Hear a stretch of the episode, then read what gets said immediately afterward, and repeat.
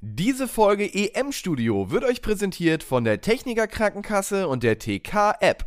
Das eigene Leben einfach per App steuern, das wär's, oder? Damit man zumindest beim Thema Gesundheit schon mal einen großen Schritt in die richtige Richtung machen kann, bietet Deutschlands beste Krankenkasse ihren Versicherten mit der TK App eine Vielzahl ihrer Angebote bequem auf dem Smartphone an.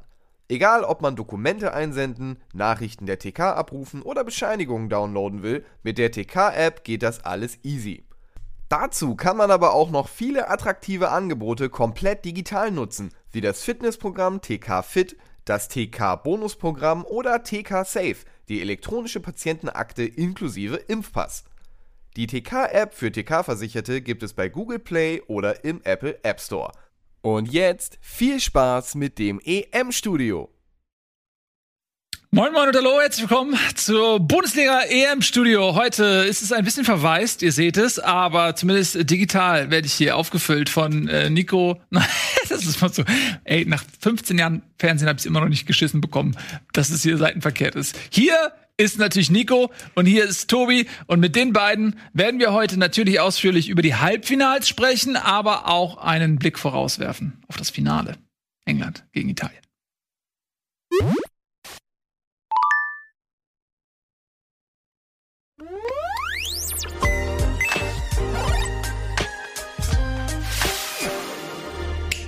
Kürzeste Intro Sendegeschichte, aber trotzdem eines, was einem im Gedächtnis bleiben wird, weil es sehr wohlklingend ist.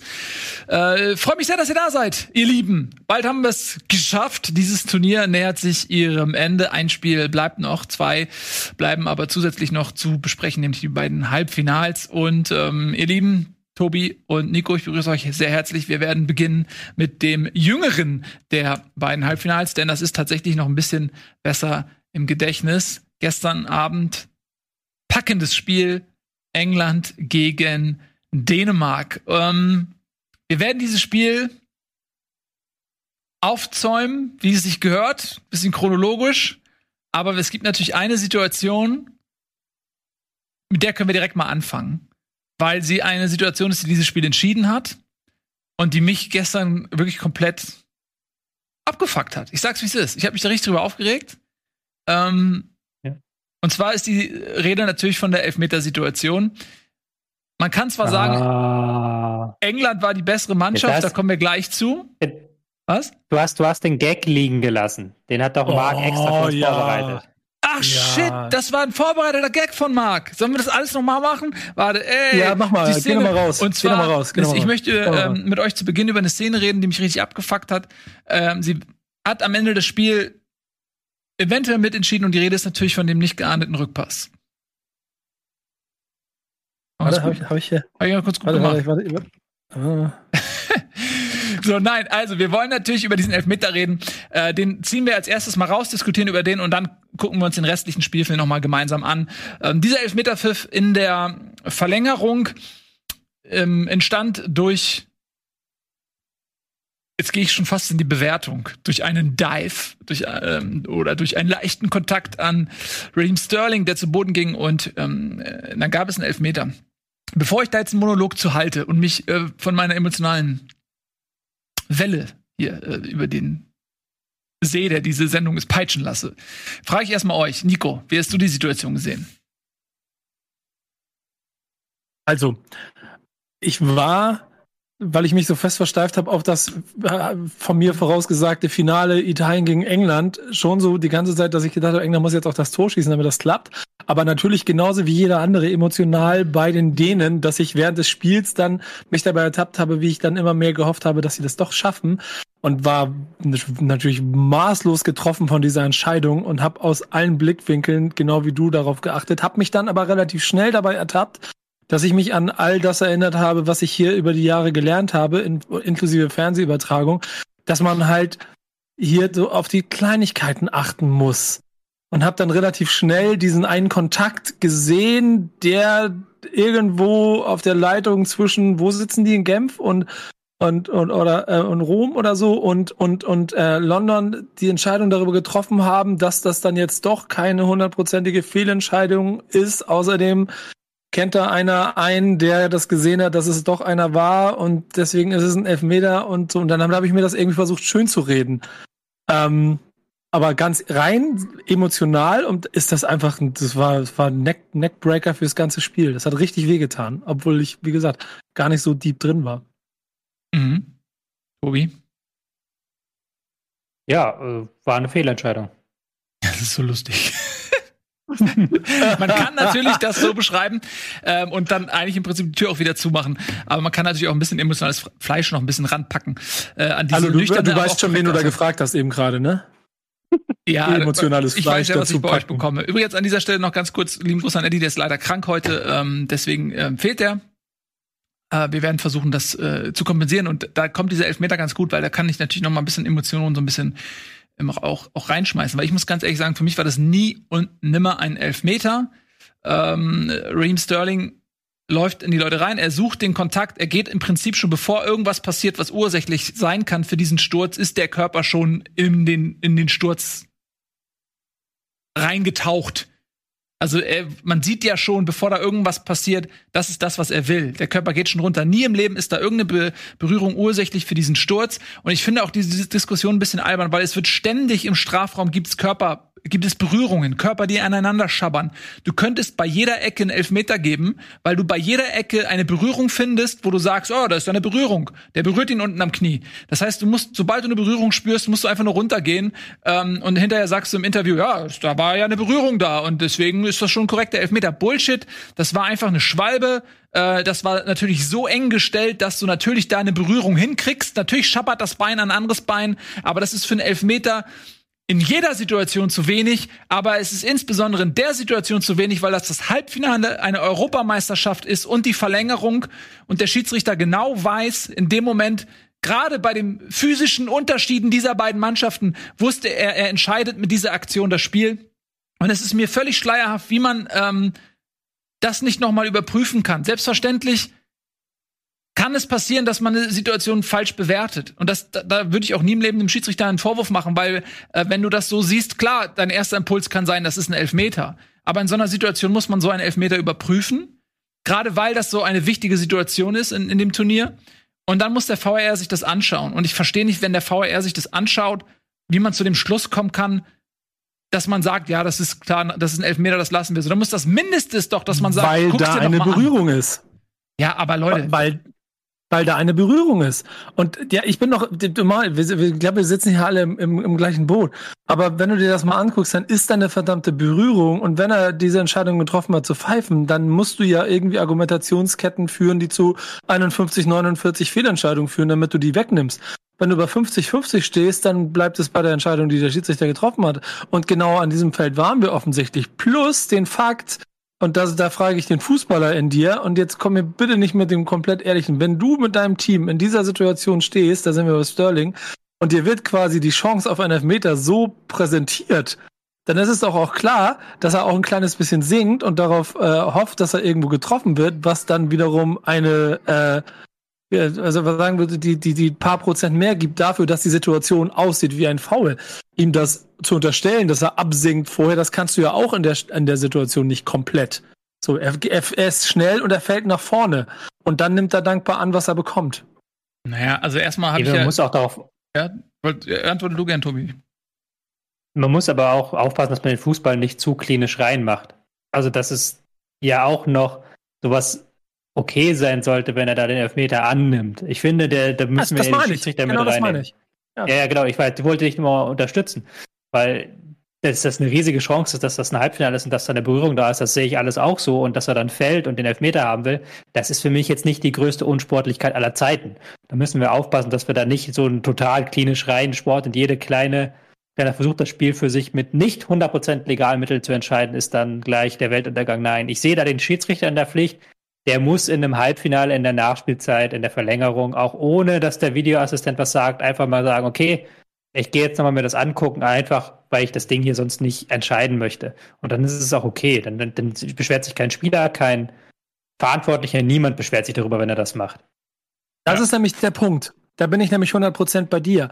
Für die komplette äh, Welt, die zuguckt, einfach diese 50 Meter bis zum Fernseher zu laufen, um da nochmal raufzugucken, hätte ja das ganze Gefühl rund um diese Situation auch verändert. Dann bist du fassungslos darüber, dass er offensichtlich anderer Meinung ist als du. Aber so läuft ja das, was du da sagst, äh, Nils, das Gefühl, dass sie das ja überhaupt sich gar nicht angeguckt haben. Was ja auch Quatsch ist. Da sind ja trotzdem Leute, die sich das, da wird ja nicht nur einer im Keller sitzen mit einem Getränk in der Hand und mal kurz Video nach vorne und zurück. Die werden ja auch da drauf geguckt haben und werden sie mitgeteilt haben. Das heißt, es wird ja schon kontrolliert. So, nur natürlich gibt es dann, und das habe ich dann, ich habe zum Beispiel bei Magenta geguckt, ähm, die, die, verschiedenen Arten der Interpretation von dem, wie du das siehst. Und wenn du dann äh, Idrich hörst und er sagt ganz klar kein Elfmeter, genau wie du das auch sagst, aber der Schiedsrichter ja heute wahrscheinlich noch bestätigen wird, dass er auch nach nach äh, Betrachtung der Bilder immer noch der Meinung ist, dass es ein 51-49 Elfer ist, dann bleibt das auch so. Ja, also nochmal zu, zu Beginn deiner Frage, ich habe ja Sterling eigentlich gar nicht groß erwähnt. So, ähm, weil, klar, das macht er halt, er ist Fußballer, machen wir uns keine Illusionen. Äh, die versuchen immer ähm, irgendwie das Regelwerk so auszunutzen, dass sie es irgendwie zu ihrem Vorteil auslegen und nicht dabei erwischt werden. Das gehört zur Geschichte des Fußballs dazu. Da jetzt Raheem Sterling an den Pranger zu stellen, wäre natürlich falsch, weil er ja nichts anderes macht, als in der Geschichte des Fußballs tausende Fußballer vor ihm gemacht haben. Das, das Ding ist, der VAR wurde ja genau auch für solche Situationen eingeführt, um spielentscheidende Szenen gerechter zu gestalten. Und das ist die Definition einer spielentscheidenden Szene. Und sich das dann nicht nochmal anzugucken. Und jeder hat doch gesehen, dass der Sturz nicht ursächlich war von der Berührung. Das werde ich nicht verstehen. In so einer Situation. Das, da fehlt mir die Demut, da fehlt mir die Fokussierung auf das Wesentliche. Äh, nämlich das Wesentliche ist nicht, dass der Schiedsrichter ähm, äh, aus dem ersten Impuls heraus eine richtige Entscheidung trifft äh, und davon nicht abrücken will. Darum geht's nicht. Das geht eben darum, dass man die richtige Entscheidung trifft, die gerechte Entscheidung trifft, sonst braucht man den VAR überhaupt nicht. Und in dem Moment äh, war das einfach kein Elfmeter. So, und da, da habe ich eine ganz klare Meinung zu. Und ich glaube, wenn der Schiedsrichter sich so angeguckt hätte, dann hätte er auch zu keiner anderen Meinung kommen können. Und da finde ich, da muss ein Schiedsrichter auch vom Mindset her ähm, die Demut haben, zu sagen, ich korrigiere mich selbst. Weil es geht hier nicht um mich. Es geht nicht darum, dass ich der geilste, unfehlbare Typ bin. Es geht darum, dass es die richtige Entscheidung ist. Und es war eine falsche Entscheidung. So, äh, meine Meinung. Aber gibt es jemanden, der der anderer Meinung ist? Also ich hoffe nicht. ich hoffe nicht. Schiedsrichter. Der Schiedsrichter, ja. So, ähm, das wollten wir zu Beginn. Ähm, Und einmal abgestimmt. Millionen Engländer.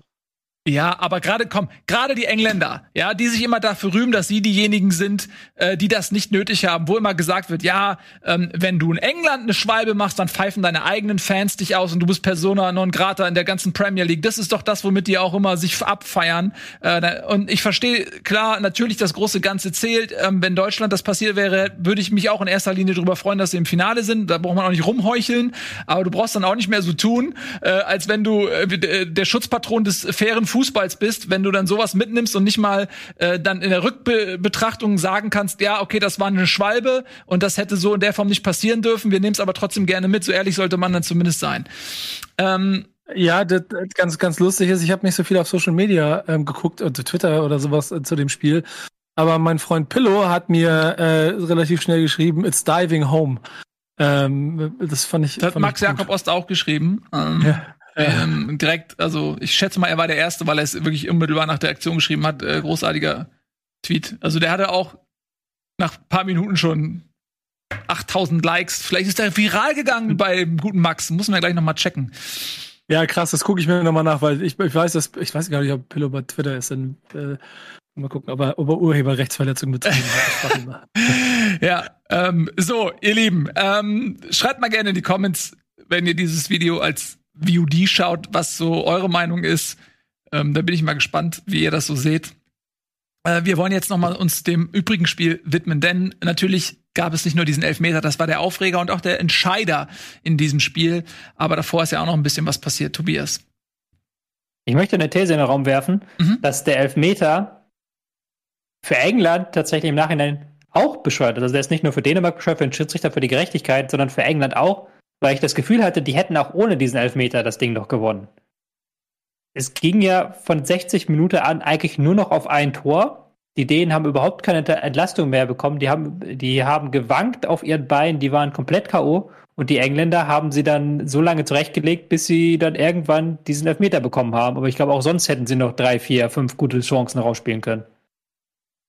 Da gebe ich dir völlig recht. Aber ich erinnere an ein Spiel, zum Beispiel Relegation Karlsruhe SC gegen HSV. Ja, ich weiß, Nils schafft es wieder, irgendeinen Querverweis zum HSV zu ziehen. So ist das halt, Leute. Ähm, da reden heute alle über einen Freistoß von Manuel Gräfe, der diskussionswürdig war. Und es war kein Elfmeter, es war ein Freistoß. Und da war der HSV, genau wie England, äh, auch drückend überlegen, hatte Chance nach Chance. Da sagt auch keiner, ja, das Tor wäre, gut, war ein bisschen später im Spiel. Sagt aber auch keiner mehr, das Tor wäre noch gefallen. Äh, das weißt du nämlich nicht. Das ist nämlich Spekulation. Klar, äh, England war ho hoch überlegen. Dänemark war stehen K.O. Und man hatte das Gefühl, es ist eine Frage der Zeit, bis einer reinrutscht. Aber es kann genauso gut sein, dass Dänemark das schafft, mit seinen großen Leuten da hinten drin, 15 äh, Minuten, und es war ja zu, es war ja nicht mehr lange zu spielen, diese 15 Minuten der zweiten Halbzeit der Verlängerung noch zu verteidigen, sich ins Elfmeterschießen zu retten, das ist ja auch genauso realistisch. Deswegen kann man das, finde ich, jetzt nicht als gesetzt sehen. Ne? Ja. Punkt. So. Ja. Lass uns mal auch, über das Spiel. Auch wenn ich, zuvor. Ja, genau. Wir machen das wie in so, in so, einem guten Film. Erstmal beginnt hier diese Action-Szene, Action, man steigt mitten ein in die Action-Sequenz und dann äh, kommt irgendwie zwei Wochen zuvor und dann geht's wieder ruhig los. Äh, und das machen wir jetzt auch. Schnitt zwei Wochen zuvor oder zwei Stunden zuvor, nicht ganz. Beginnen wir mal ähm, mit dem Spiel von null. England ist natürlich als Favorit ins äh, Spiel gegangen und was interessant war schon vorab ist, wie wird England sich taktisch aufstellen. Man hat ja gegen Deutschland in der Fünferkette gespielt und gegen Dänemark war es jetzt wieder eine Viererkette, also das System der Vorrunde. Äh, Saka ist wieder reingekommen, für den musste Jaden Sancho zurück auf die Bank. War das für euch so erwartbar oder hatte das große Überraschung? Das gleiche könnt ihr natürlich auch über Dänemark gerne sagen. Deutschland fällt runter. Was soll das denn? Habt ihr es gesehen? Hätte, Deutschland. Ich hätte in meiner Vorschau tatsächlich erwartet, dass England mit Fünferkette beginnt. Mhm. Ähm, weil ich gedacht habe, okay, sie gehen da nochmal auf die Stabilität, sie nehmen den zusätzlichen Mann hinten rein, haben sie dann nicht gemacht. Dass Saka wiederum vor Sancho vorgezogen wurde, das hatte ich erwartet, weil Saka nochmal im Spiel gegen den Ball einen Ticken besser als, als Sancho und das wurde auch sehr intensiv genutzt von den Engländern. Die haben sehr stark darauf gemacht, erachtet, dass Mele nicht allzu viele Offensivakzente setzen kann. Da hat Saka einen wichtigen Beitrag zugeleistet. Und ansonsten hatte ich das Gefühl, dass die Dänen da mit ihrer Fünferkette ein bisschen defensiver standen, als dies die Engländer mit ihrer Viererkette taten. Ja. Und ähm, England ist gut reingekommen ins Spiel, haben von Anfang an ähm, Power gegeben. Man hatte auch so das Gefühl, okay, die Zuschauer, es war mein Gefühl, so jetzt sieht man wieder, welchen Unterschied die Zuschauer machen. Weil wenn du in so ein Halbfinale reingehst und vielleicht eigentlich vom Trainer die Anweisung bekommst, pass auf, wir machen das hier klinisch, sachlich, wir sind die bessere Mannschaft, ähm, wir haben Geduld, wir sezieren die irgendwie mit unseren individuellen Qualitäten. Nö, wenn du halt einfach so ein Wembley-Stadion nach äh, anderthalb Jahren Pandemie fast wieder voll hast und die Zuschauer drehen völlig am Rad, dann kann man, glaube ich, gar nicht sachlich bleiben. Dann muss man da auch einfach Vollgas äh, reingehen in so eine Partie. Das hat England auch gemacht, aber Dänemark ist äh, nicht, also sie sind nicht gefallen, sie haben vielleicht ein bisschen gewankt äh, und dann hat sich das Spiel äh, mit der Zeit ein bisschen beruhigt und dann war es tatsächlich Dänemark, die dann auch besser aufkamen, die dann auch Akzente setzen konnten und die dann eben nach einem Freistoß ein wunderschönes Tor geschossen haben zu nur 1 zu 0 und das war tatsächlich der erste Gegentreffer, den England kassieren musste in diesem Turnier. Wie ist denn diese Mannschaft nach dem ersten Rückstand damit umgegangen? Ich fand, die sind sehr gut damit umgegangen. Man hatte ja noch die Zweifel und die Frage, ob sie das auch können, ob sie, wenn sie nicht mehr auf Stabilität setzen, können, ob sie dann diese Leistung bringen können. Aber ich fand, dann haben sie relativ schnell das Geschehen wieder dominiert. Kane war sehr präsent, hat sich häufig fallen lassen, hat dann ähm, aufdrehen können, weil Dänemark das auch nicht ganz so gut verteidigt hat. Ähm, die Verteidiger sind dann nicht mit rausgerückt und das Mittelfeld hat ihn zu spät aufgenommen, sodass er da gleich zwei oder drei richtig gute Pässe in die Schnittstelle spielen konnte. Einer hat dann zum Ausgleich geführt. Und auch danach fand ich, dass die Engländer mit jeder Minute besser ins Spiel kamen. Außenverteidiger sind weiter vorgeschoben, die Außenstürmer ein bisschen zentraler gespielt. Die haben Dänemark dann spätestens in der zweiten Halbzeit komplett hinten rein gedrängt. Da muss man schon, ähm, auch wenn es am Ende natürlich ähm, glücklich war, wir haben den Elfmeter jetzt ausführlich besprochen, aber man, nach dem Rückstand haben sie den Charaktertest auf jeden Fall bestanden, haben danach einen Gang hochgeschaltet. Ja, ähm, Das stimmt, sie haben Gang hochgeschaltet. Man muss dazu aber auch sagen, dass Dänemark irgendwann auch wirklich platt war und zwar relativ früh im Spiel. Und da mal die Frage an euch.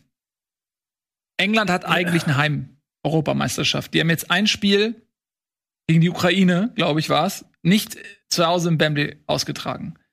So, das heißt, sie haben nicht nur diesen Heimvorteil, sondern im Gegensatz zu einem herkömmlichen Turnier haben die Mannschaften neben England zusätzlich noch diese Reisestrapazen. Denn wenn du, zumindest bei einer Europameisterschaft, außer wenn sie in Russland stattfindet vielleicht, hast du keine weiten Wege. Weil in Europa die Länder relativ klein sind. Und dann ähm, ist es für alle gleich. Weil auch selbst für die äh, austragende Mannschaft die Stadien nicht immer dieselben sind und sie auch zumindest innerhalb des Landes ein bisschen rumreisen müssen. So, jetzt hatte ähm, Dänemark, waren die nicht in Baku oder so? Mhm. Die hatten eine richtig genau. weite Reise, ja. Ähm, das kommt ja noch mal oben drauf. Also, dass sie nicht nur auswärts spielen, vor Auswärtsfans, sondern sie haben auch noch diese Reisestrapazen in den Knochen. Jetzt ist leider Ralf nicht da als Profi, der das vielleicht ein bisschen besser beurteilen könnte. Was glaubt ihr, welchen Faktor hatte dieser Umstand, dass Dänemark so früh platt war? Die Frage hätte ich gerne hier in die Runde geworfen, weil die Anzahl der Spiele, die, äh, ich habe da irgendeine Statistik gesucht, ähm, die, die die englischen Spieler gemacht, die waren ja höher. Und ich kann mich hier in irgendeiner Runde daran erinnern, dass wir genau darüber mal gesprochen hatten, dass es da kon äh, schon gravierende Unterschiede in den Teams gibt, wer wie viele Spiele ausgetragen hat und welche Spieler wie weit gekommen sind. Ähm, ich weiß aber nicht, ob am Ende dann auch solche emotionalen Faktoren wie das, was England, und jetzt wird's ein bisschen Kaffeesatzleserei, ne? Aber das, was England, äh, was Dänemark nach Spiel 1 ja dann diesem Turnier gemacht hat, ist ja überall immer mental bis ans Äußerste gegangen zu sein. Und das ist noch ein bisschen was anderes als ein wichtiges Spiel spielen. Ich hatte einige Male das Gefühl, dass die schon äh, vorher auch äh, und im, im, letzten Gruppenspiel auch schon emotional relativ auf dem letzten äh, Zahnfleisch durch die Gegend gelaufen sind. Ja. Kann es mir aber nicht inhaltlich erklären. Das, das, das, das, wie gesagt, das ist rein so, rein so ein bisschen ein emotionales Gefühl, das ich hatte. Ich finde, dieses Heimargument ist ein bisschen krude, muss ich sagen. Weil bei es gibt bei Turnieren immer Mannschaften, die einen Heimvorteil haben. Und wenn Deutschland äh, in der Gruppe sich besser angestellt hätte und auch im Achtelfinale sich besser angestellt hätte, dann hätten wir auch vier, vier von fünf Spielen bis zum Viertelfinale im eigenen Stadion austragen können. Also es ist ja nicht so, dass das nur England möglich gewesen wäre. Was halt wirklich unfair ist, sind die Reisedistanzen. So. Äh, dass halt Dänemark im Viertelfinale von Amsterdam nach Baku fliegen muss, dann da das äh, Viertelfinale spielt, dann wieder am nächsten Tag nach London rüber, um da dann nach drei Tagen wieder ran müssen. Das ist ein echter Nachteil und das ist auch echt schlecht von der Planung gemacht, muss man im Nachhinein ganz klar sagen. Ich finde noch einen anderen Faktor, wenn man mal Dänemark sich England anguckt und ich, äh, guck mal, ähm, da sind wir auch wieder bei den Nationen und den Klischees.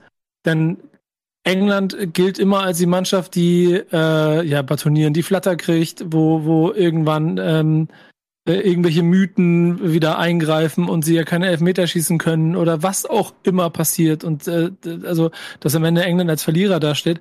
Und diese Mannschaft äh, ist ja zum einen so jung, was ja in den Generationen vorher auch ist, immer schon mal gegen, aber offensichtlich so weit weg von all dem, was man über Medien mythenhaft äh, noch um Nationalmannschaften ranken möchte, dass die offensichtlich mental ganz anders in dieses Turnier gehen ähm, als das vielleicht eine englische Mannschaft je vorher gemacht hat. Und entsprechend äh, stehen die auch so selbstbewusst auf dem Platz.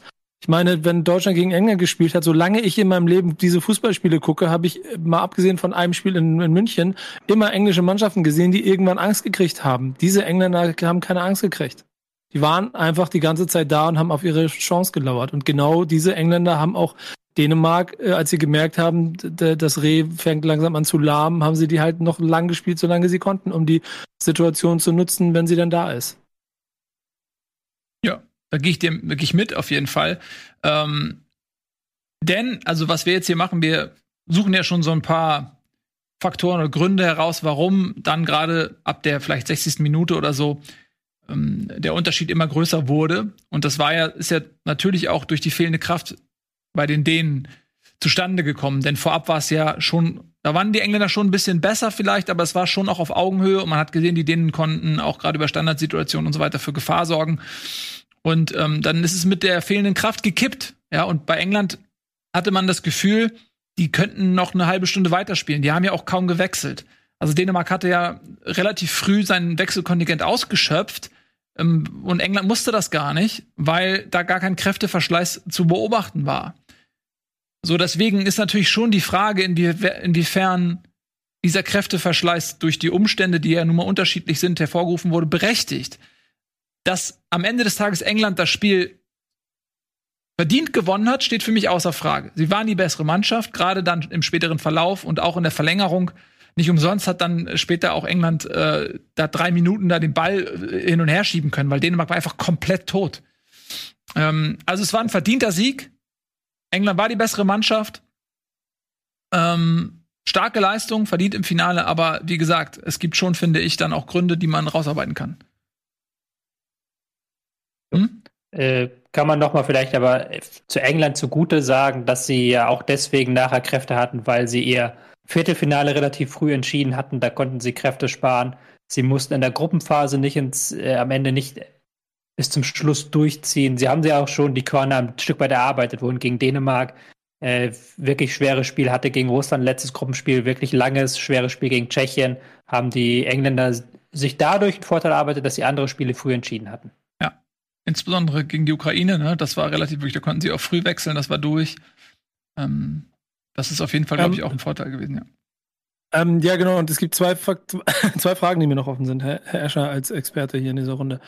Ähm, das ist doch bestimmt auch eine Truppe, die äh, wahrscheinlich in den, also die Engländer, die in den, in den U-Nationalmannschaften Titel gewonnen haben, oder? Ich erinnere mich daran, dass England zumindest häufiger mal weit gekommen ist. Kann das irgendjemand von euch bestätigen?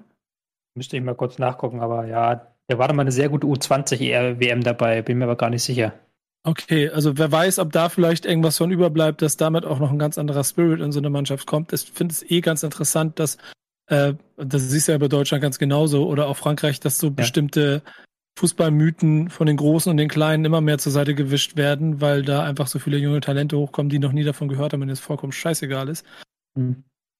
Und ja. die zweite Frage, ähm, die ich aber hier, die, die musst du ja beantworten, ob Dänemark überhaupt taktisch irgendeine Lösung hätte finden können gegen das mentale Übergewicht und auch ein wie körperliche Übergewicht von, von, von England. Weil sie haben ja dann irgendwann, habe ich die Mitte wieder, war da mhm. kompakter gemacht, hatte ich mhm. das Gefühl, war auf jeden Fall da ein bisschen zu. Aber es hat ja trotzdem dazu geführt, dass eigentlich kein Ball über der Mittellinie, also von dänischer Seite, irgendeinen Sinn ergeben hat mhm. über viele, viele, ja. über lange Zeit. Lustigerweise habe ich heute in Taktikerkreisen gelesen, dass eben diese Umstellung auf ein 5-3-2 stark kritisiert wurde und auch die frühen Wechsel von Dänemark. Also, dass sie eben ähm, relativ früh dann gesagt haben, wir nehmen dieses 5-3-2, machen die Mitte zu, äh, nehmen uns damit aber auch die Kontergefahr weg. Wir hatten das Thema ja in epischer Breite bei Deutschland gegen England, was das Problem des 5-3-2 ist. Kann, kann man sich mal nachgucken, wenn man das will. Und ich fand das aber andererseits äh, gar nicht so dumm, weil du halt gemerkt hast, dass diese Mannschaft K.O. ist. Und da hättest du halt jedes System spielen können. Und hättest du da offensiver gespielt, dann hätte England den früher Tore eingeschenkt. Da ging es halt nur noch darum, Schadensbegrenzung und sich irgendwie ins Elfmeterschießen retten. Und das hat, dafür war das 5-3-2 dann gar nicht so schlecht. Ich hätte da jetzt keinen Weg gefunden, wie du diese Mannschaft wieder aufbauen kannst. Weil du hast ja auch gemerkt, da waren halt so teilweise komplett einfache Pässe, die sie dann nicht mehr an den Mann gebracht haben, weil sie es nicht mehr hinbekommen haben, körperlich. Ja, absolut. Die waren wirklich dann stehen K.O. Man hat es gesehen, ähm, Delaney, äh, der sich dann hat auswechseln lassen, ist, die, da ging einfach nichts mehr. Und ähm, es gibt ja manchmal so Spiele der Spanier, wenn sie so viel Ballbesitz haben und den Gegner so laufen lassen, dass der dann irgendwann kräftemäßig gar nicht mehr in der Lage ist, überhaupt die spanische Hälfte zu penetrieren. Ich hatte nicht das Gefühl, dass die Engländer die Dänen so wirklich auf diese Art und Weise mürbe gespielt haben, sondern dass es wirklich eher an der Verfassung der Dänen lag, dass sie einfach nicht mehr die Kraft hatten, mehr zu gehen. Und deswegen ist natürlich tatsächlich auch, finde ich, die Frage, wie viel war das spielerische Dominanz der Engländer und wie viel war das tatsächlich eben der Kräfteverschleiß der Dänen? Und da ist dann vielleicht tatsächlich auch so die erste Halbzeit ein bisschen ausschlaggebend, weil da war das dann kräftemäßig zumindest auf Augenhöhe. Da fand ich die Engländer auch besser über viele Phasen, aber die Dänen waren gefährlich und sie haben einzeln geführt. Ähm, Und deswegen glaube ich, dass es gegen Italien sehr interessant sein wird, wenn du gegen Italiener spielst. Die hatten jetzt auch einen Tag mehr. Die mussten zwar auch gegen Spanien, das werden wir gleich besprechen, ein hartes Match absolvieren, hatten aber dafür einen Tag mehr äh, Regeneration. Ähm, und es bleibt wahrscheinlich zu erwarten, dass die Italiener kräftemäßig eher die Strecke gehen können als die Dänen. Da bin ich sehr gespannt, wie das, wie das Spiel ausgehen wird. Aber, wird. aber ich würde gerne noch mal auf ähm, den englischen Kader eingehen, Nico, weil du ja jetzt auch schon mehrfach gesagt hast, da ist eine neue Generation, die diese Altlasten, die zu, zum Klischee geworden und dann sich regelmäßig aus dem Klischee zur Wahrheit erneuern, dieses Muster durchbrechen können. Du hast da eine Altersstruktur. Ich lese mal ein paar Namen einfach vor, ja, äh, chronologisch geordnet nach Alter. Jude Bellingham 18. Ähm, Saka ist 19, Phil Foden 21, Sancho 21, Reece James 21, Declan Rice 22, Mason Mount 22, ähm, Marcus Rashford 23 auch erst, Ben White 23, ähm, Calvin Phillips, der jetzt ähm, zu einer Größe im Mittelfeld ist, der bei Leeds spielt, ist auch erst 25, äh, Graylish ist 25, Luke Shaw 25, Raheem Sterling, bei dem hat man das Gefühl, der spielt schon ewig, der ist auch erst äh, 26. John Stones, Innenverteidiger 27. Harry Kane 27, auch bei dem hat man das Gefühl, der ist schon ewig dabei. Der, nee, der ist auch erst 27. Und selbst Harry Maguire 28. Also das ist eine Mannschaft, die in der Form auch noch Jahre zusammenspielen kann. Und wenn die jetzt einen Titel holen und hungrig bleiben, dann haben sie es eben geschafft, dass sie dieses Klischee von, von diesem titellosen Engländer durchbrechen. Und dann kann das schon auch eine Ära prägen sie fallen natürlich in eine Zeit, wo auch andere Mannschaften, insbesondere Frankreich, eigentlich qualitativ eine Ära gerade prägen könnten. Aber sie könnten es schaffen, sich zumindest neben Frankreich so zu positionieren, dass es, ja, dass es eine goldene Generation ist, die eben auch goldene Titel oder silberne Titel im, in, in Form des Pokals nach Hause bringen. Dieser Mannschaft fehlt natürlich noch ein bisschen was. Das hast du auch bei dieser EM gemerkt. Die aber was halt Southgate perfekt gemacht hat, ist, dass er eben all diese Klischees, die du ja gerade aufgezählt hast, die auch Nico genannt hat, dass er all das bekämpft hat. England hat wieder ein Elfmeterschießen gewonnen bei der WM 2018. England hat jetzt zweimal hintereinander das Halbfinale erreicht. Sie haben wieder ein Finale erreicht, erstmals seit 66.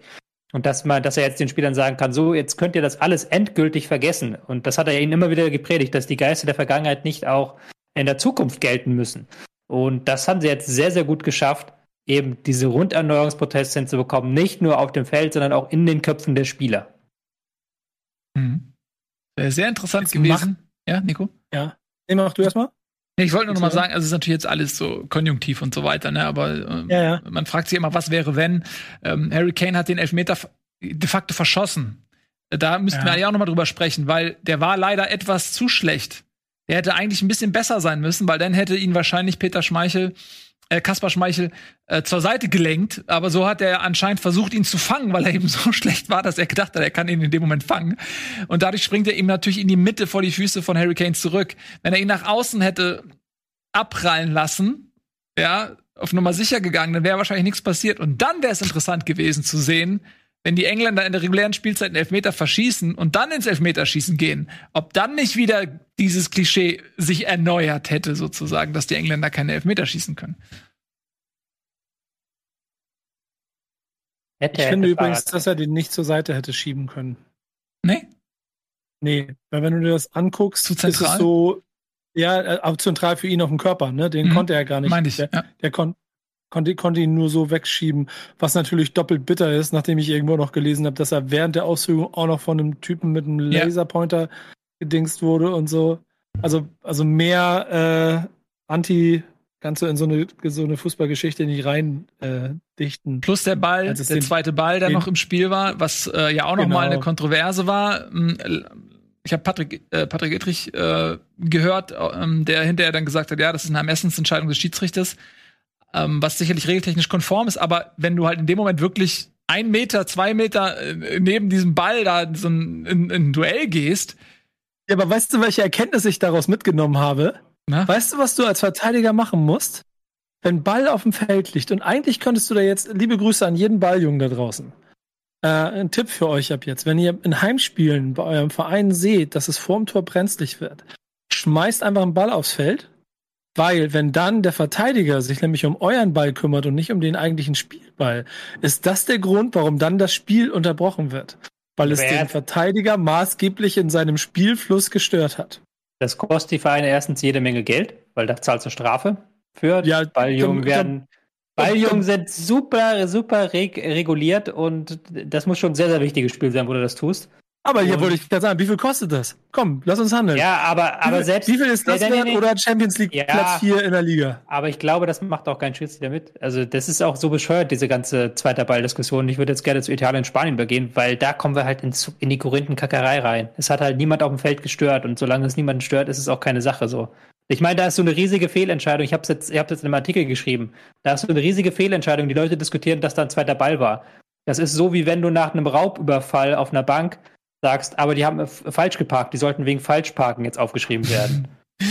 ja, also es ging ja auch jetzt, äh, wir wollten gar nicht tief in die Diskussion, es geht eher ja. darum, dass es eine Verkettung vieler Kleinigkeiten ist, die dieses Tor äh, dann nochmal unglücklicher machen, nämlich du hast diesen zweiten Ball, du hast ähm, die Schwalbe und du hast den eigentlich gehaltenen Elfmeter, der dann nochmal in die Mitte abspringt. Also dass es eine Verkettung von unglücklichen Situationen war, die das Ganze dann nochmal ein bisschen ähm, tragischer aus Sicht der Dänen machen. Ich glaube, darum geht's. Ähm, das, genau. Aber ich nehme trotzdem dein Angebot zur Überleitung gerne an, denn wir haben noch ein zweites Spiel und ähm, das war das erste Halbfinale und es war ein Leckerbissen. Italien gegen Spanien und äh, wer den exklusiven Zugang in die Bundesliga WhatsApp-Gruppe hat, der wird wissen, dass Tobias Escher frohlockte vor Entzückung über dieses Spiel. Woher kam denn diese Frohlockung? Ich habe ich hab ja gar nicht mit euch geschrieben, weil ich hatte zu tun. Ich okay, es war jetzt eine Lüge, die, es war ja. eine, eine, eine, eine, Luftbrücke aus also Lügen. Also, die ich genutzt also, habe, um dir den Ball zuzuspielen. Wir können natürlich jetzt darüber Korinthenkackerei mäßig. Das ist wie bei einer Bank. Ja, ja das ist wie, da wird eine Bank überfallen und hinterher diskutierst du darüber, ob das Auto falsch geparkt war, anstatt diese Überleitung einfach anzunehmen. Das ist ja nett. Ich wollte damit ausdrücken, dass ich dieses Spiel einfach über 120 Minuten aufgesogen habe, dass ich gar nicht auf mein Handy geschaut habe, großartig, äh, und gar keine Zeit hatte zu schreiben, weil es war halt Fußball auf anderem Niveau, auf höherem Niveau, so blöd es klingt. Das, ähm, jetzt, jetzt wäre es schön, wenn die Leute das von dir selber in unsere WhatsApp-Gruppe gepostete Bild äh, sehen könnten, dass es ganz gut porträtiert hat, wie ich mir auch bildlich vorstellen konnte, wie du da gesessen hast. Ich wusste nicht, ob du Popcorn zu Hause hast, aber ähm, mit großen Augen und den leuchtenden Fernseher anstarren. Dass du trotzdem hinterhältig mehr bei Twitter unterwegs warst als unsere WhatsApp-Gruppe, ist eine Sache, die wir, glaube ich, schon Nils im Kollektiv ein bisschen übel nehmen. Dass dieses, was in so einem emotionalen Fußballmoment halt doch wieder nur nach den Klicks und der Reichweite haschen, anstatt, anstatt mit uns gemeinsam durch dieses großartige Spiel zu gehen. Aber es, es sei dir verziehen. Zum Spiel. Zum Spiel. Ähm, es war ein, technisch einfach so ein hochwertiges Spiel. Ich will jetzt gar nicht, man kann da jetzt auch ganz viele taktische Sachen machen, aber ich fand es einfach auf technischem Niveau so beeindruckend, wie beide Teams wirklich versucht haben, den Ball zu bekommen und beide Teams auch sich gar nicht zunächst hinten reinstellen wollten, aber es jeweils immer sehr gut geschafft haben, mit flachen Pässen, mit zigtausend Pässen äh, am Gegner vorbeizuspielen. Und gerade die Spanier haben da nochmal wieder so eine Lehrstunde gezeigt ähm, von dem, was sie nämlich können. Nämlich, wenn ein Gegner ankommt, eiskalt drei, vier, fünf Pässe und drumrum sind sie und der Gegner muss sich wieder zurückziehen. Und die haben ja zigtausend Pässe und die haben sich die Pässe da um die Ohren gejagt und haben trotzdem so gut wie nie einen Fehlpass gesp gespielt. Ich fand das schon sehr beeindruckend, wie die Spanier aufgetreten sind, wie die Spanier es auch geschafft haben, dass sich die Italiener sukzessive weiter zurückziehen mussten und dann irgendwann gar nicht mehr wie diese offensiven Italiener aussahen, die wir bei dieser EM kennengelernt haben, sondern die sahen irgendwann wie diese klassischen Italiener aus, die am eigenen Strafraum ausharren und irgendwie versuchen, sich dem Gegner zu erwehren. Irgendwann hat Chiellini wieder das, das Ruder übernommen. Der sonst immer seine Rasselbande immer vor sich rumfliegen sieht, aber da war er, glaube ich, in seinem Element.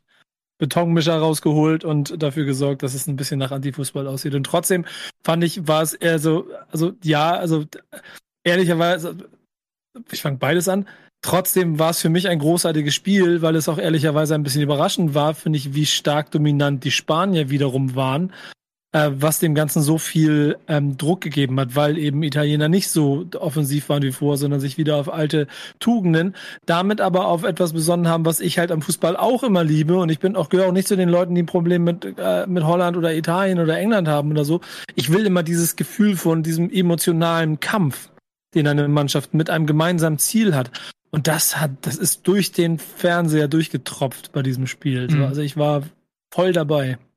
Was jetzt durch den Fernseher durchtropft, ist ein klitzekleiner Werbespot.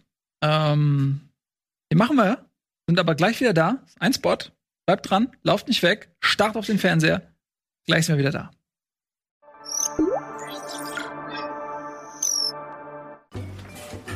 Prost. Prost.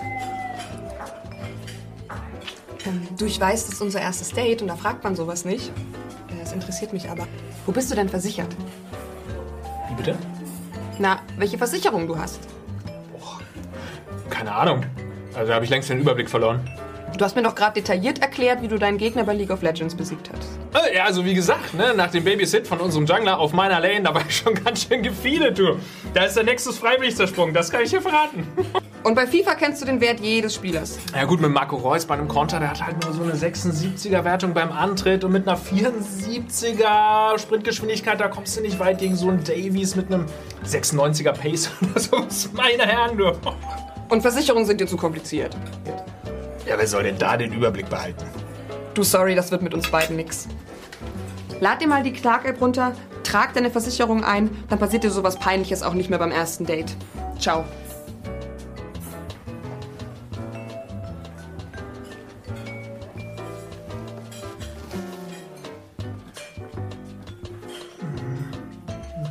Einfach die Clark-App herunterladen, mit dem Code BEANS anmelden, drei Versicherungen eintragen und einen 45 Euro Amazon-Gutschein sichern.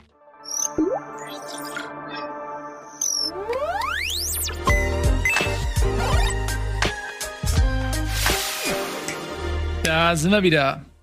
Herzlich willkommen zurück bei Bundesliga. Ich frage mich eigentlich die ganze Zeit, bezahlt Bella eigentlich die Rechnung, bevor sie geht?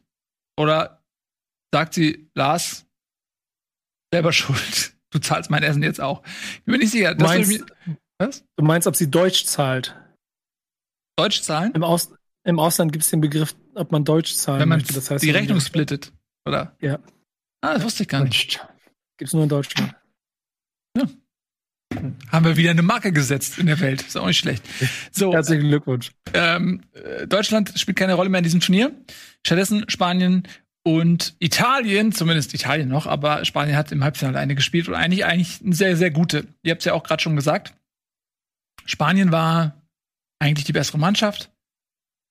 War ein gutes Spiel, Italien war auch gut, aber Spanien hat zum ersten Mal so richtig die Muskeln gezeigt. Ähm, die, na, also sie haben vorher schon auch im Turnier, zumindest das dritte Spiel in der Gruppenphase war auch sehr überzeugend, aber man hatte nicht das Gefühl, das ist ähm, die Mannschaft, die jetzt hier durchs Turnier fegt. Das war, fand ich, ihr bestes Spiel, weil sie eben auch gegen einen Gegner gespielt haben, der sie gefordert hat. Und sie haben eigentlich abgeliefert.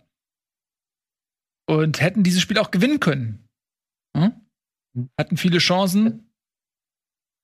Das ist ja immer geil. Ich finde das immer geil, wenn eine Mannschaft mit der Aufgabe wächst. Also wenn man halt merkt, okay, das ist jetzt Gruppenspiel, da sind die Spanier noch nicht so drin und dann hast du aber mit jedem K.O.-Spiel hatte ich das Gefühl, dass sie das, dass sie mit der Aufgabe gewachsen sind.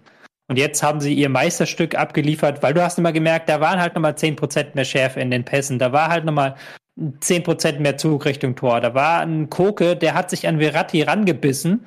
Also man, man redet die ganze Zeit über Ballbesitz, aber was die Spanier auch gegen den Ball geleistet haben, wie sie es geschafft haben, dass die Italiener mit ihrer linken Seite überhaupt nicht zur Entfaltung gekommen sind, das war ja auch aller Ehren wert.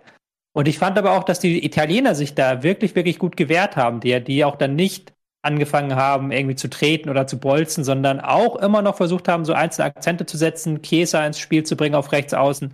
Das fand ich auch sehr, sehr beeindruckend.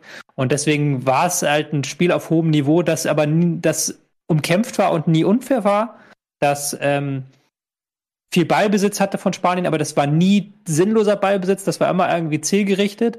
Und ähm, auch selbst in der Verlängerung haben sie beide das noch sehr, sehr hoch gehalten, das Niveau. Mhm.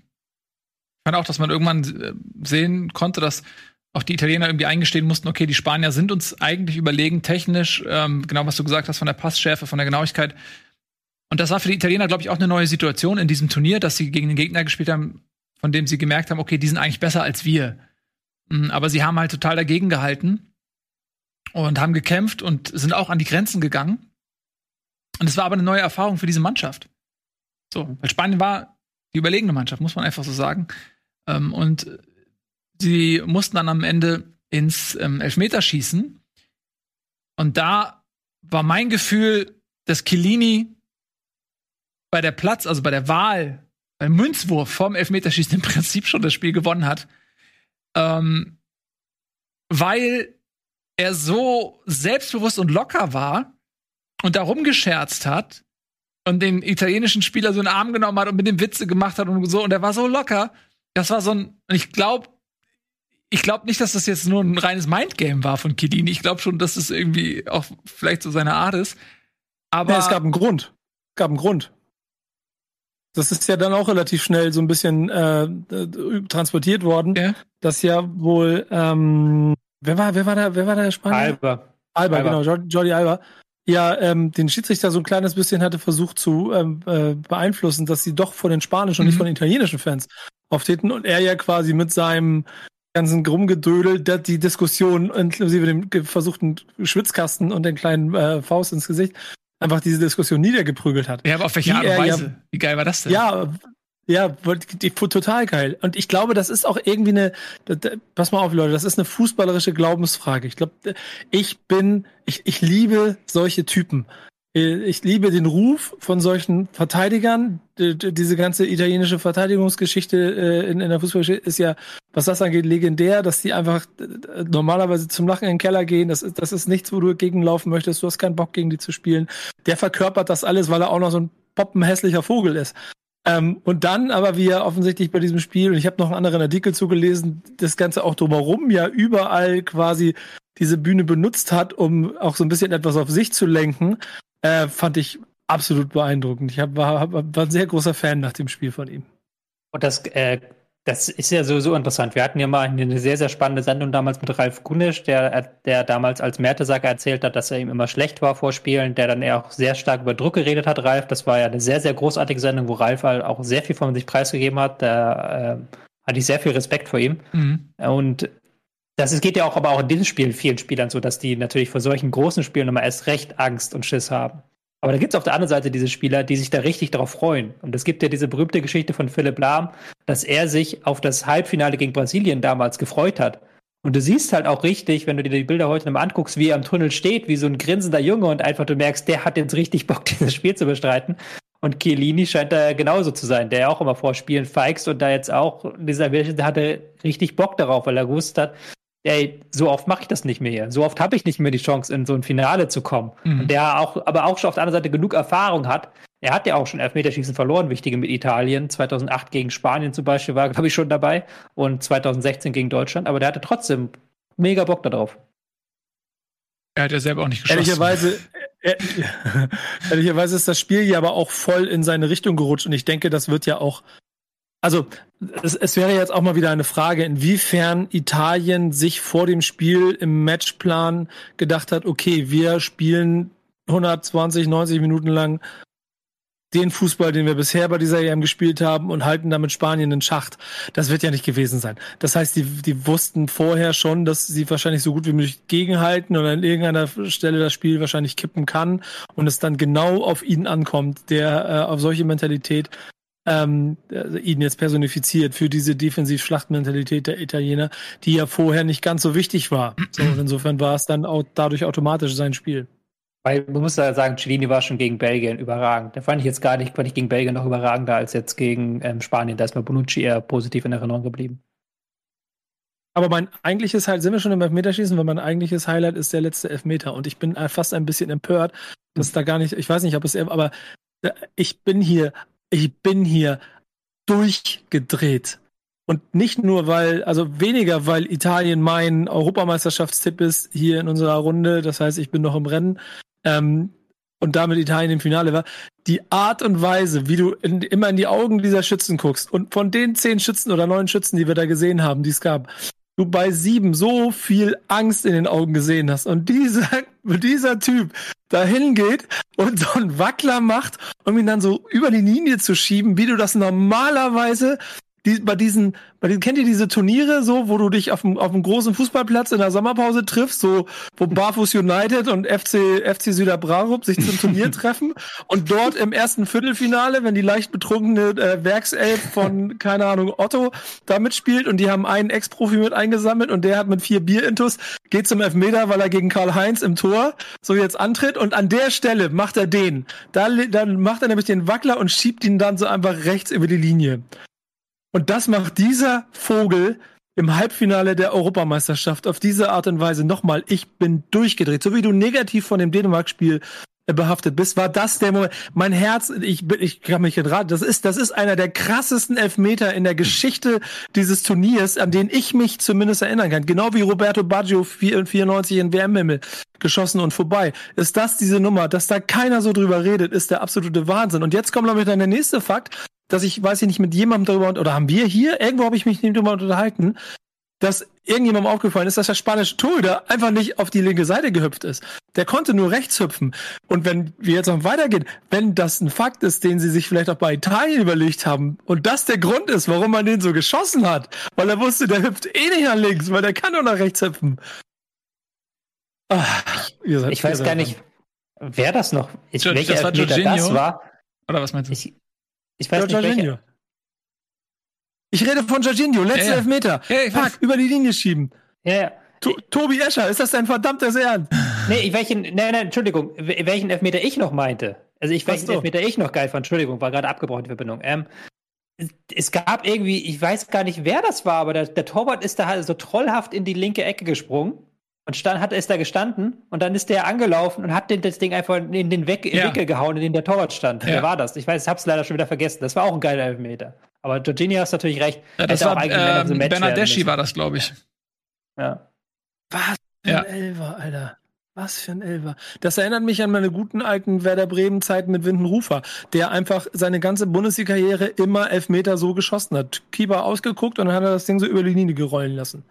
So, ja, das, aber sind, Jorginho, das sind Eier. Jorginho ist ja auch, glaube ich, dafür bekannt, dass er die Elfmeter so schießt, ne? Also das, äh, dieses Verzögern und ähm, der hat wahrscheinlich für, für, ihn selbst schießt er das wahrscheinlich immer so, keine Ahnung. Aber es ist natürlich auch äh, in so einer Situation dankbarer, wenn du weißt, okay, wenn ich jetzt treffe, gewinnen wir. Und wenn ich nicht treffe, dann ist nichts verloren. Dann, dann können wir immer noch gewinnen. Das ist natürlich eine viel bessere Ausgangssituation mental, als wenn du weißt, okay, wenn ich jetzt verschieße, ist vorbei. So, äh, dann würdest du vielleicht in so einer Situation das nicht unbedingt machen. Genau, da sind wir nämlich, ich habe nämlich gerade, ich lese gerade ein bisschen Chat nehmen, da sagt einer, Thiagos Elfmeter war noch besser als der von Jorginho. Ich gebe dir recht, der Thiago Elfer war genauso ein krasses Ding. Ja. Aber es ist noch ein kleiner Unterschied, als zweiter Schütze das zu machen, damit du denkst, oh Kacke, oder dritter, was er war, oh Kacke, ja, okay, da ist noch ein bisschen was zu retten. Und das ist der Moment, entweder wir stehen im Finale oder nicht. Und dann, also, ja, ich also finde beide geil, ja. ne? Versteh mich nicht falsch. Aber ich glaube, die Drucksituation ist höher für Thiago gewesen als in dem Moment Meinst für Jorginho. Weil da siehst du eher das Positive. Ich weiß nicht, das ist, du weißt, du bist abgesichert, du bist nicht derjenige, der es verkackt, du bist nicht der Einzige, der verschießt. Das ist immer, glaube ich, psychologisch wichtig. Man will ja nicht, dass sich alles auf einen fokussiert. Äh, man will nicht der Einzige sein, der verschießt. Man will nicht Gareth Southgate sein. Ähm, und in dem Moment, wo schon zwei, drei verschossen haben, glaube ich, hilft es einem ein Stück weit irgendwie, weil man ist schon nicht mehr der Einzige. Und wenn du dann auch noch der Fünfte bist und weißt, wenn ich treffe, das ist, glaube ich, ich glaube, ich würde lieber Sonnenelfmeter schießen, als den, den Thiago geschossen hat, so. Aber du hättest niemals im Leben diesen entscheidenden Elfmeter so über die Linie geschoben. Du weißt ja gar du nicht, wie ich in meiner aktiven Karriere bei der JSG auf Bieling Elfmeter geschossen habe. Ja, aber ich bin mit, so wie ich, so wie ich dich kenne, wärst du der Typ gewesen, der versucht hätte, wie Jordi, äh, wie, wie, wie, wie Olmo das Ding einfach links oben äh, in den Winkel zu nee. ballern, damit der Schiedsrichter auch ja, der, der Keeper auch ja nicht rankommt. Und der Schiedsrichter ja nicht rankommt. ja, ähm, naja, äh, auf jeden Fall hat am Ende Italien das Ding gemacht. Spanien hat ja auch gegen die Schweiz schon nicht überragend Elfmeter geschossen. Da habe ich mir auch gedacht, okay, das haben die auch nicht vergessen so, sie haben eigentlich nur gewonnen, weil ähm, die Schweiz noch schlechter geschossen hat und weil natürlich Unai Simon gut pariert hat gegen die Schweiz. Aber das ist ja vielleicht auch was, was im Hinterkopf bleibt. und somit sind es die Italiener, die es ins Finale geschafft haben. Und jetzt lasst uns noch mal die verbleibende Zeit darüber sprechen, was wir von diesem Finale denn jetzt erwarten. Also die Italiener, wie gesagt, mit dem ersten richtigen Prüfstein, äh, die haben jetzt einen Gegner rausgekegelt, der eigentlich besser war und wo sie wahrscheinlich selbst gemerkt haben, dass der besser war als wir. Und ich glaube ehrlich gesagt, dass ein Spanien in der Form aus dem Italien-Spiel auch großer Favorit gegen, gegen England gewesen wäre. Äh, jetzt ist es Italien. Wie ist die Ausgangssituation? Also mal unabhängig von, ja, ich bin jetzt für Italien, weil ich mich emotional darauf festgelegt habe, so was glaubt ihr so rein nüchtern? Wer hat die besseren Karten? Wer geht da als Favorit ins Spiel? Ähm, rein nüchtern betrachtet trifft auf mich das beste Ballbesitzteam auf das stabilste Defensivteam. Also die Italiener haben ja überzeugt, vor allen Dingen mit ihrem, äh, mit ihrer neuen italienischen Art, mit dem Spiel nach vorne, dass sie ein sehr genaues System haben, dass sie sehr genau wissen, wir wollen über die linke Seite angreifen und dann das Spiel verlagern. Und die Engländer haben sehr überzeugt, weil sie es immer geschafft haben, stabil zu stehen und so ein Spiel komplett neutral zu gestalten, im besten Falle. Also, dass es halt keine Action auf beiden Seiten gab. Und ich kann mir vorstellen, dass die, diese Dynamik auch im Finale zu erkennen ist, dass die Engländer eher gucken, okay, wir wollen nicht, dass die Italiener auf ihre linke Seite kommen. Die Italiener versuchen es trotzdem und kriegen dann irgendwann Übergewicht, auch im Ballbesitz. Und dann äh, ist das das klassische, wer zuerst wackelt. Weil man muss auch mal ganz deutlich festhalten, die Engländer haben in diesem Turnier ein Gegentor kassiert und noch gar kein einziges aus dem Spiel heraus. Also das war nur ein Freistoßtor. Und auch die Italiener haben erst ein einziges Tor aus dem Spiel heraus kassiert, sonst nur Standardgegentore. Und das ist schon heftig. Da treffen zwei wirklich gute Defensivreihen aufeinander. Also ich erwarte kein Torspektakel. Vermutlich nicht. Aber wenn's frühest, wenn ein frühes Tor fällt, kann auch sich sowas relativ schnell ändern, weil ich erinnere an die Prognose eines äh, großartigen, von mir sehr respektierten Fachmannes, der vor dem Turnier gesagt hat, es werden nicht viele Tore fallen. Ähm, und dann wurde er auch eines Besseren Das habe ich gesagt? ja. Ja, Ja. das war. ja. Äh, Wobei wir jetzt auch keinen neuen Torrekord haben, muss man ja auch nicht sagen. Aber äh, bei Nee. manchen Prognosen, ich, ich neige dazu, bei solchen Prognosen immer sehr konservativ zu sein, weil wir ja, die letzten Turniere, muss man ja schon sagen, waren immer relativ langweilige Angelegenheiten mit relativ konservativen Herangehensweisen. Da ist dieses Turnier eine schöne Ausnahme. Aber um mal so ein richtig spektakuläres, umkämpftes 3-2-Finale zu finden, muss man schon in der Fußballgeschichte sehr weit zurückgehen. Aber braucht auch kein Mensch. Also ja, nee, Ja, ich korrigiere. Doch, klar, es wäre ist natürlich auch schön, wenn ganz viele Tore fallen und sowas alles. Aber dieses Spanien-Italien-Spiel war so krass. So, und das wäre auch mit dem 1-0 am Ende krass geblieben. So, Ja, klar. So, nach 90 Minuten. ja. Ja, aber ich, ich erinnere daran, als Portugal-Frankreich vor fünf Jahren war ja furchtbar langweilig. Und da habe ich das auch irgendwie auf Twitter geschrieben. Da hat einer mich zu Recht angemeckert, dass diese Finals ja auch nicht für die Fans in aller Welt jetzt sind, sondern die leben ja von der Spannung und von der Frage, wer gewinnt das Ding. Und die sind ja vor allen Dingen super spannend für jeden, der halt in irgendeiner Form mit einer Mannschaft mitfiebert. Also Italien und England, die Engländer, die werden sich auch, wenn die beiden sich nur die Bälle zuschieben, die werden mit Nägelcount vor dem Fernseher sitzen. Ja, natürlich. Wir erinnern uns an 2014. Ähm, das ging zwar 0-0 aus, aber das war also bis zur 100, wann war das? 13. Minute oder so, ne, als Götze das Tor gemacht hat. Aber bis dahin war auch dieses 0 0 kaum auszuhalten an Spannung. Weil natürlich eben jeder Fehler auch sozusagen das Ende einläuten kann, gerade wenn das so defensiv starke Mannschaften sind. Dann lass uns mal noch zu den Tipps kommen. Nico, was glaubst du denn, wie geht das Spiel aus? Italien gewinnt im Elfmeterschießen. Das ist ein interessanter Tipp. Das hat dieses, Jahr, dieses Mal hat ja noch keine Mannschaft zweimal das Elfmeterschießen gewonnen. Sondern die Schweiz hat ja Frankreich besiegt im Elfmeterschießen, dann hat die Schweiz das Elfmeterschießen gegen Spanien verloren, dann hat Spanien das Elfmeterschießen gegen Italien verloren. Jetzt müsste eigentlich dann Italien das Elfmeterschießen gegen England verlieren. Wird nicht passieren. Was sagst du denn? Ich, ich, ähm, ich hoffe auf den Italien-Sieg, weil die mir einfach so gefallen haben. Ich kann mir aber auch, also meine sachliche Seite stellt sich so 0-1, 0-2 Erfolg für England vor. Aber trotzdem tippe ich 2-1 für Italien, einfach weil mein Herz heute mal entscheiden darf. Wow. Aber warum glaubst du Tobi, denn, dass, das ist- dass England so das- gewinnen das- wird? Dir dir- dir ist ja bewusst, was für ein, dass Tobi Escher gerade einen emotionalen Moment mit uns teilt. Ist- Ja, ich weiß, das, das ist Wahnsinn. Das ist Ja. wie, als wenn du so ein, als wenn der Mars Rover auf einmal äh, auf so eine kleine Pflanze trifft. Also- what? Das ist doch nur eine Pflanze, aber es ist der fucking Mars.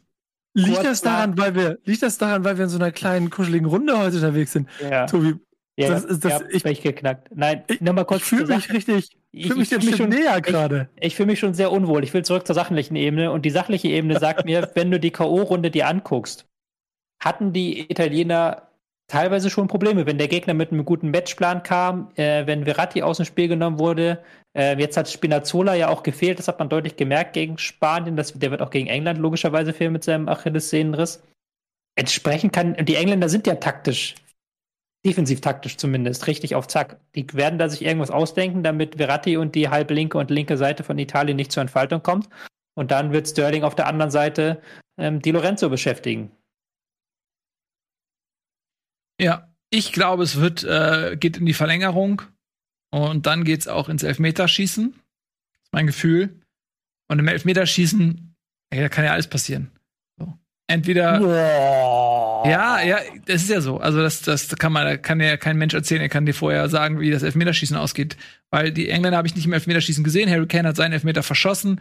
Ich weiß nicht, welche Rolle die Kulisse spielt kann ich mir, weiß gerade nicht, ob das die, die jungen Engländer eher motivieren wird, zu sagen, egal, wir holen das Ding, oder ob sie da die Büchs voll haben. Und die Italiener sind schon abgezockt, die wirken auf mich irgendwie, ja, wirklich abgezockt. Und äh, haben mit Donnarumma auch einen Zwei-Meter-Mann da im Tor. Ist vielleicht auch nochmal eine andere Situation, wenn du auf einen Zwei-Meter-Mann einen Elfmeter schießt, der so viel einfach abdeckt mit seinen langen Pranken. Äh, und Pickford ist jetzt in meinen Augen jetzt kein Weltklasse-Tor. Er hat nicht schlecht gehalten, hat erst ein Gegentor bekommen, aber ähm, gut, ich weiß nicht, wer elf, ein Elfmeter zu halten ist auch was anderes als das komplette Torwartspiel. Man kann das auch nicht dann, äh, das sind einfach spezielle äh, Inselbegabungen, glaube ich, auch für einen Torwart, ob du gut bist im Elfmeterschießen oder nicht. Ich glaube, es geht auf jeden Fall ins Elfmeterschießen und dann äh, sage ich, Italien gewinnt, weil ich das gern will. Gut, dann das heißt, wir haben den gleichen Tipp, Nico. Sehr gut. Sehr gut. Also, das war unser vorletztes Bundesliga-EM-Studio. Am Montag um 19 Uhr sehen wir uns dann zur letzten Sendung. Da werden wir natürlich noch mal das finale Revue passieren, aber auch das gesamte Turnier. Wenn die Zeit es erlaubt, schauen wir auch noch mal auf die deutsche Nationalmannschaft äh, wagen Prognosen, in welche Richtung sich das Ganze entwickeln wird. Jetzt entwickelt sich unsere Sendung in eine, äh, unsere, unser Sender in eine schöne Richtung, denn wir haben jetzt äh, direkt äh, Zugzwang für euch. Da Etienne krank ist, werde ich ihn wenig adäquat, aber sehr bemüht ersetzen und mich gleich mit Jan zusammen hinsetzen und gemeinsam Schach schauen. Da gibt's unter anderem das Viertelfinale äh, Stefan Tietze, der Titelverteidiger, gegen Gunnar Krupp. Ich glaube, das wird ein richtig spannendes Spiel. Und ich habe in meinem Leben zwei Partien Schach gespielt. Ich bin auf jeden Fall ausgewiesener Experte. Und danach um 19 Uhr haben wir Camera Olympics, Runde 4. Das wird auch toll. Und dann noch um 20 Uhr eine Folge Kino Plus. What? Folge 350, wie geil ist das denn? Und heute Abend um Viertel nach zehn Gregor auch noch live Monster Hunter Stories 2. Also ist das ein geiler Abend oder was? Unglaublich geiler Abend. Vielen lieben Dank. Äh, Nico, äh, vielen lieben Dank. Tobi, euch vielen lieben Dank fürs Zuschauen und einen wunderschönen Tag auf Rocket Beans TV. Bis gleich. Tschüss.